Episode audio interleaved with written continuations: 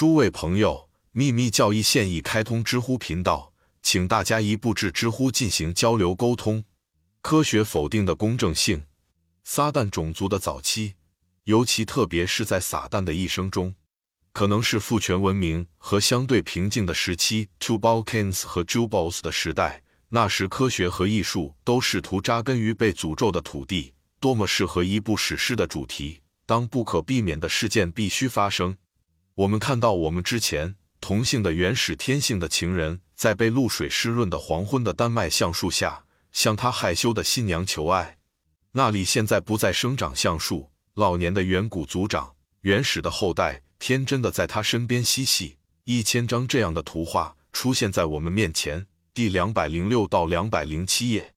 回顾一下，在撒旦的纯真无邪的日子里，这位撒旦的娇羞的新娘，在诗意中不失其独特性。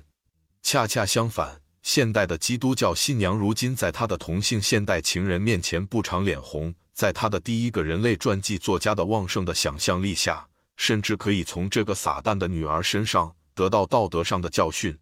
这些图片欣赏他们真正的价值。必须在描述他们的这卷书中接受检查。所有的建议都是为了调和启示录的绝对正确性与莱尔爵士的人类的古老性和其他破坏性的科学著作，但这并不能阻止真相和事实出现在这些奇思遐想的基础上。启示录的作者从来不敢用自己的甚至借用的名字签名，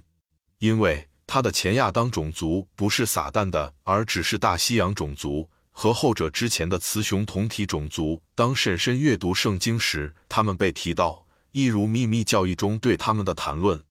七把钥匙打开了七个节期的七个伟大的根种族的过去和未来的奥秘。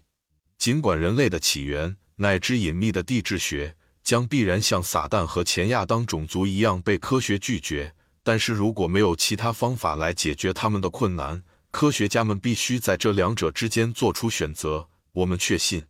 尽管圣经如此，一旦基本掌握了神秘语言，古老的教义就会被接受。